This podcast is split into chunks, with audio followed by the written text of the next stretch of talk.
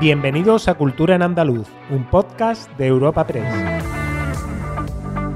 Os damos la bienvenida a Cultura en Andaluz, el podcast de Europa Press Andalucía en el que cada semana os contamos las novedades culturales más destacadas. Soy Esther Falero y al otro lado del micrófono tengo a, como siempre a mi compañera Ana Tatay. Bienvenida Ana.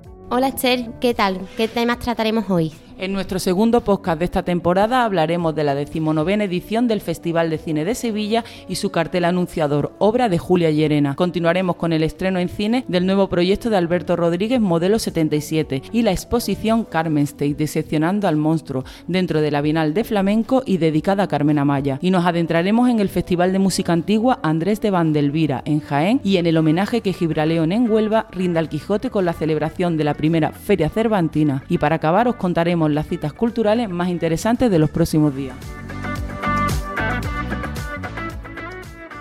Sevilla acogía hace unos días la presentación del cartel y un avance de la programación de la decimonovena edición del Festival de Cine, previsto entre el 4 y el 12 de noviembre. Concretamente, el primer avance del festival incorpora 10 títulos, comenzando por cuatro films de la sección oficial, que son Saint-Omer, de la directora francesa de origen senegalés Alip Diop, Sonne, de la directora austríaca de origen kurdo Kurdwin Ayub, Scarlett de Pietro Marcello y Close, del belga Lucas Don. La sección Nuevas Olas contempla las películas de Dam de Alex Cherry, Safe Place de Jurag Lerotic, Nassau Valente de Carlos Conceizao y Human Flowers of Flesh. Y de la sección Historias Extraordinarias figuran dos películas, comenzando por Plan 75 de la directora Chie Hayakawa y For My Country del actor y director argelino establecido en Francia, Rachid Jami. Escuchamos al alcalde de Sevilla, Antonio Muñoz. Festival de Cine, un festival que ya se ha hecho mayor, que ocupa un lugar propio en el panorama de festivales, no solamente en España, sino también en el contexto europeo, que nos tiene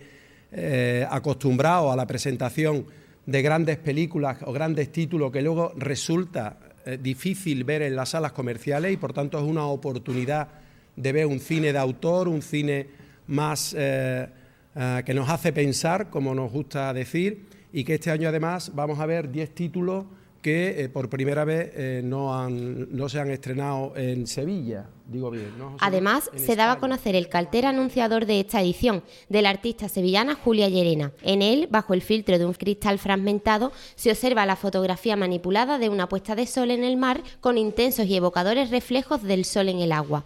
Julia Llerena nos explica el cartel. Este cartel, que es una escena de una puesta de sol detrás de un cristal roto, ese cristal es, la lente, la, cámara que, separa la, realidad de la ficción, eh, la cámara como el creador de, esa imagen.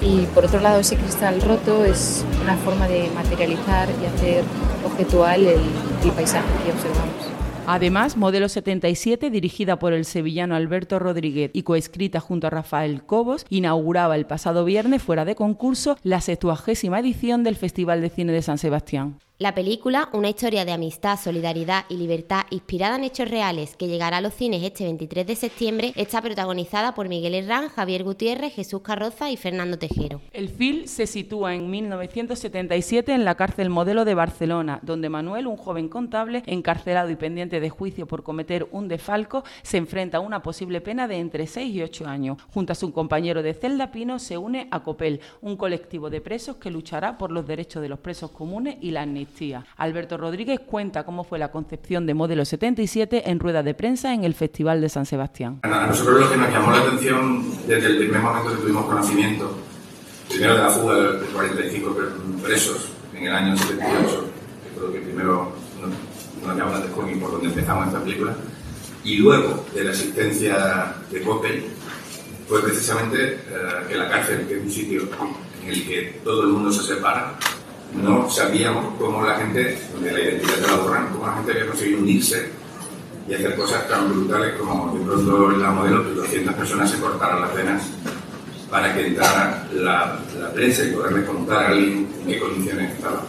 Y sin salir de Sevilla, volvemos a pararnos esta semana en la Bienal de Flamenco, que ofrece desde este martes la posibilidad de disfrutar de Carmenstein diseccionando al monstruo. Se trata de una muestra que ofrece en el espacio Santa Clara una aproximación diferente al mito de Carmen Amaya. Carmenstein es un collage audiovisual sobre estereotipos raciales y relatos privados desarrollado por Jerónimo de los Santos, Emilia Peña y Ernesto Rosa en colaboración con Factoría Cultural, la digitalizadora de la memoria colectiva y la familia de Vicenta Bejarano Gómez, su y amiga íntima. Nos lo cuenta Chema Blanco, director de la Bienal. En el empeño que tenemos desde Bienal como centro de investigación del flamenco eh, y de la cultura gitana en acercarlo al centro la mayoría de las actividades que podamos hacer. Entre este sábado 24 de septiembre y el 5 de diciembre se celebra el 18 Festival de Música Antigua Andrés del Valdelvira, con el que la Diputación de Jaén traslada la música antigua a 30 municipios de la provincia. Contará con la participación de 19 formaciones distintas y los conciertos tendrán entrada libre hasta completar aforo. Este certamen, que combina música y patrimonio, contribuye junto al Festival de Música Antigua de Ubi de Baeza a convertir a la provincia de Jaén durante el último trimestre del año en epicentro de la música antigua del país. Este certamen se basa en la música sacra en su mayor parte, en formatos que van desde la misa polifónica o en concierto, y se desarrollarán sobre todo en iglesias. Así habrá actuaciones dedicadas a la música medieval, además de que se podrán escuchar polifonías renacentistas y composiciones de Tomás Luis de Victoria o música del siglo XVIII, entre otras. El diputado de Cultura y Deportes, Ángel Vera, informa sobre esta edición del festival. Un certamen que ya hace unos años adquirió suficiente entidad propia como para segregarse, como para independizarse de festival que hasta entonces lo acogía como una extensión del Festival de Música Antigua de Uede de Baeza, a quien ahora precede. De esta manera, y gracias a estos dos eventos, nos convertimos en el último trimestre de cada año en la referencia en el epicentro de la música antigua de nuestro país. Y también en Jaén, concretamente en el Museo Ibero, se puede visitar estos días la exposición temporal Fuego y Arena, el vidrio en la antigüedad. Se trata de una iniciativa que coincide con la declaración de 2022 como Año Internacional del Vidrio. El Museo Ibero se suma hacia esta efeméride con una muestra que trata de mostrar el momento en el que se inicia su uso en la península ibérica y la gran expansión durante el siglo II gracias a la incorporación de nuevas técnicas de fabricación a partir del soplado. Los primeros datos sobre el uso del vidrio aparecen hace más de 5.000 años en Mesopotamia, desde donde se extendió su uso por todo el Mediterráneo. Habla sobre esta muestra el delegado territorial de Turismo, Cultura y Deporte en Jaén, José Ayala. Esta exposición está promovida por la Consejería de Turismo, Cultura y Deporte de la Junta de Andalucía y cuenta con un presupuesto de 11.850 euros. Eh, como muchos sabréis, eh, la Asamblea General de la ONU ha declarado el año 2022 Año Internacional del Vidrio con objeto de visibilizar la importancia tanto científica, económica y cultural que este elemento ha tenido en la humanidad a lo largo de su historia. Y esta semana terminamos nuestro repaso en Gibraleón, municipio onubense que este fin de semana se trasladará a la época cervantina para rendir homenaje a Miguel de Cervantes y al ingenioso hidalgo Don Quijote de la Mancha, escrita en 1605 y que el escritor dedicó a su mecena, el duque de Béjar, marqués de Gibraleón. La alcaldesa y vicepresidenta de la Diputación Provincial, Lourdes Martín, pone en valor esta nueva cita lúdico-cultural. Vamos a tener un amplísimo abanico de atracciones, de animaciones y de espectáculos espectáculos de todo tipo para animar durante todo el fin de semana porque el objetivo es que acompañemos todos a Miguel de Cervantes hacia el castillo para que Cervantes le pida al marqués de Gibraleón, que se convierte en el mecenas de esta obra, el dinero necesario para proceder a la publicación de el que será el libro insigne de la literatura universal. Agenda semanal de cultura en andaluz. Y ahora os ofreceremos algunos planes para los próximos días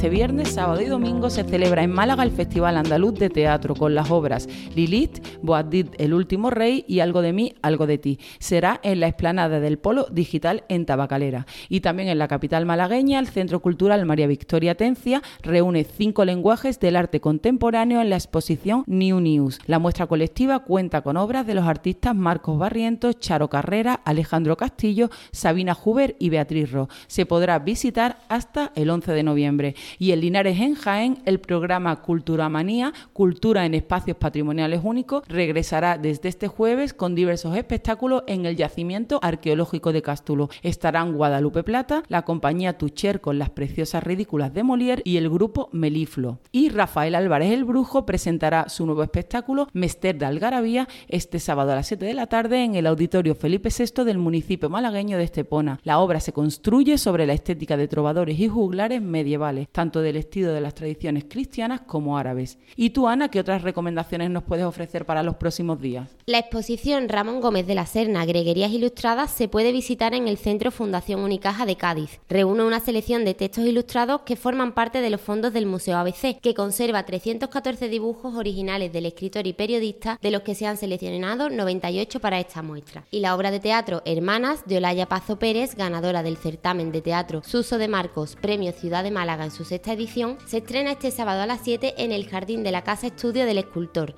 en el puerto de la Torre. Y por último, el Espacio Santa Clara de Sevilla acoge la exposición Helio Gómez, El Sol Desaparecido, comisariada por el artista e investigador Pedro Ger Romero, y en la que se profundiza en la imagen que proyectó de sí mismo Helio Gómez a través de más de 500 piezas. Esta muestra forma parte de las actividades paralelas de la Bienal de Flamenco. Disfrutad, el podcast Cultura en Andaluz continuará la próxima semana con nuevos temas y actividades culturales. Os esperamos.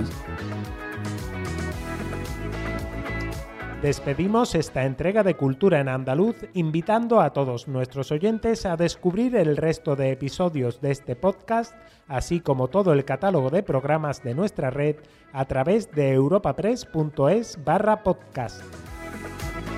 Recuerda que además todos ellos están disponibles en las principales plataformas de podcasting.